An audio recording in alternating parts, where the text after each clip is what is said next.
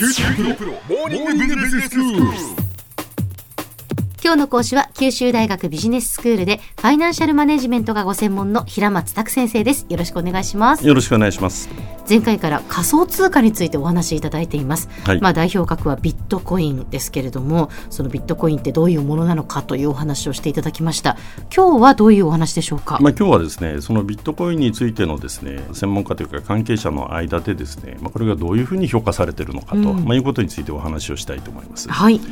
でまあビットコインはあの誕生してからまあわずか10年足らずなわけですけれども、まあ保有者数それから価値総額の面で急成長を遂げて。で1単位あたりの価値では実にその当初の1000万倍にもなってるんですね。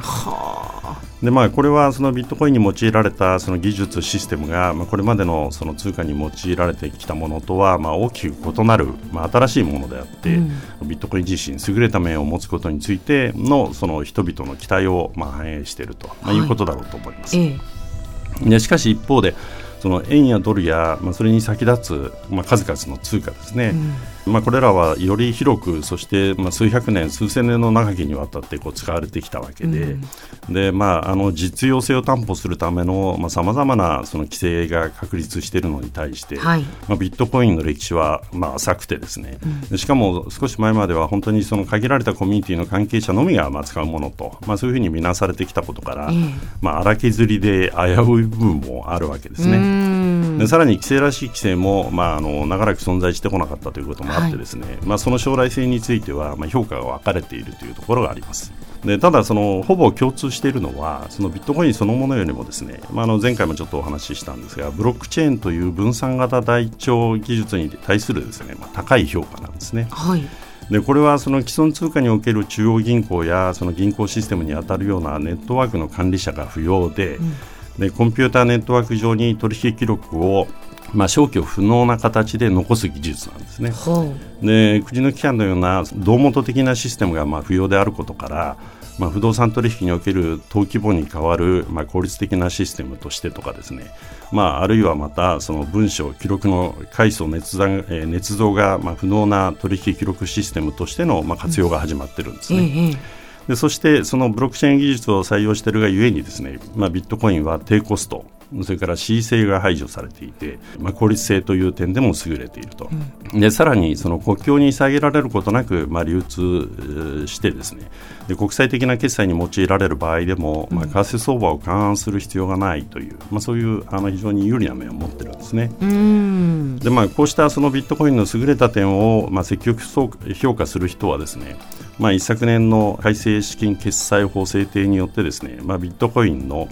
法的な位置づけが明確にされたことをですね、まあ、非常に評価してるんですね。はいまあ、あの IT ベンチャーのみならずですね、まあ、既存のネット証券などもですねこのビットコインを取り扱う仮想通貨交換所業務への参入を希望しているところが増えてるんですね。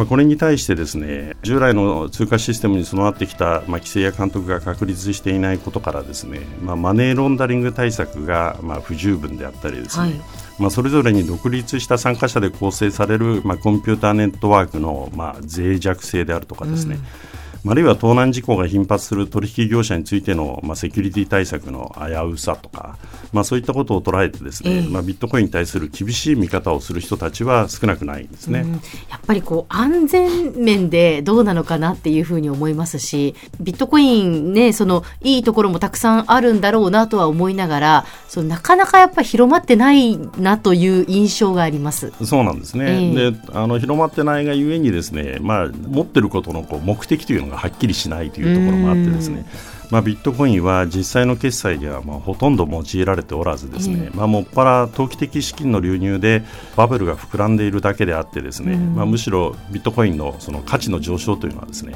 まあ、ビットコインのシステムの欠陥の表れだと、まあ、そういう悲観的な評価もあるんですね。はい。で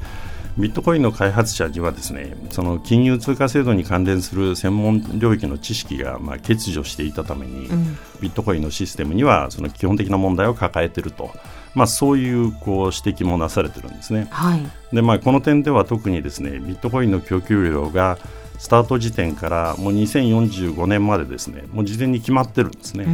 まあ、したがってあの供給が増えてその価格が高騰してもですね高騰した価格を冷やすというメカニズムが存在しないと、まあ、そういうことが欠陥として強く指摘されたりしてます。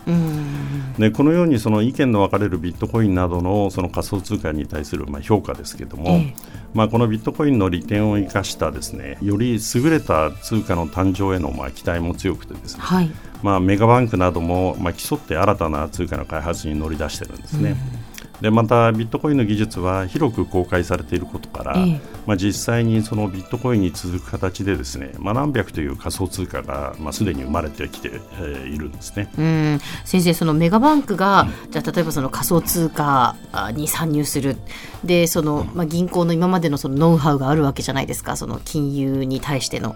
そしたらやっぱりうまくいくと思いますか？なかなか難しいところでですね、まあ、あの銀行が今実際に取り組んでいるのはですね、えまあ、定義から言うと実は仮想通貨じゃないんですね。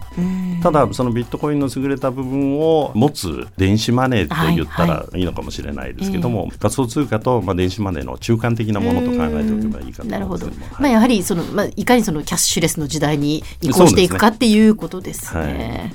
で、まあ、最後にその仮想通貨の中では、まあ、先陣を切ってきた、まあ、ビットコインであるがゆえにですね、うん、まあ、今でも存在感ではですね時価総額で2位以下の通貨をですね、まあ、5倍以上引き離すというぐらいにですね、まあ、圧倒的な存在感を示しているんですけれども、うん、まあ、それでも仮想通貨全体のその時価に占めるビットコインのシェアというのは、まあ、確実に低下してきているんですね。はいでまあ、ビットコインが当面その円などの通貨にとって変わるという可能性を見ている人は、まあ、現時点では少ないわけですけれども、うん、まあ、一方でですねビットコインが後発のより優れたシステムを持つその仮想通貨にとって変わられる可能性と、まあ、こちらの方もあることをまあ認識しておくべきだろうと思います。では先生今日のまとめをお願いします、はい。まあ、ビットコインなどの仮想通貨は、まあ、スタートしてまだ10年経っていないんですけれども時価総額では、まあ、急速な成長を見せているわけですでその一方でこれまでの通貨とは全く違う技術を、まあ、基盤とするゆえの、まあ、問題点も、まあ、数々指摘されていてまだその評価が定まったとは言えない状況にありますで仮に皆さんが投資をするにしてもですねこの時間に触れることのできなかった、まあ、ビットコインの技術的な面も含めてですね、まあ、より慎重な、まあ、検討が必要だろうというふうに思います。今日の講師は九州大学ビジネススクールでファイナンシャルマネジメントがご専門の平松卓先生でした。どうもありがとうございました。どうもありがとうございました。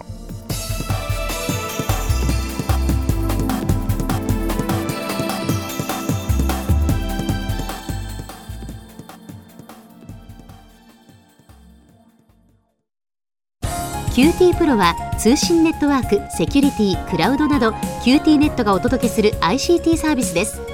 九州中に展開した光ファイバー網を基盤に一番身近なビジネスパートナーとして九州の企業自治体の皆様をサポートします。詳しくは QT プロで検索を。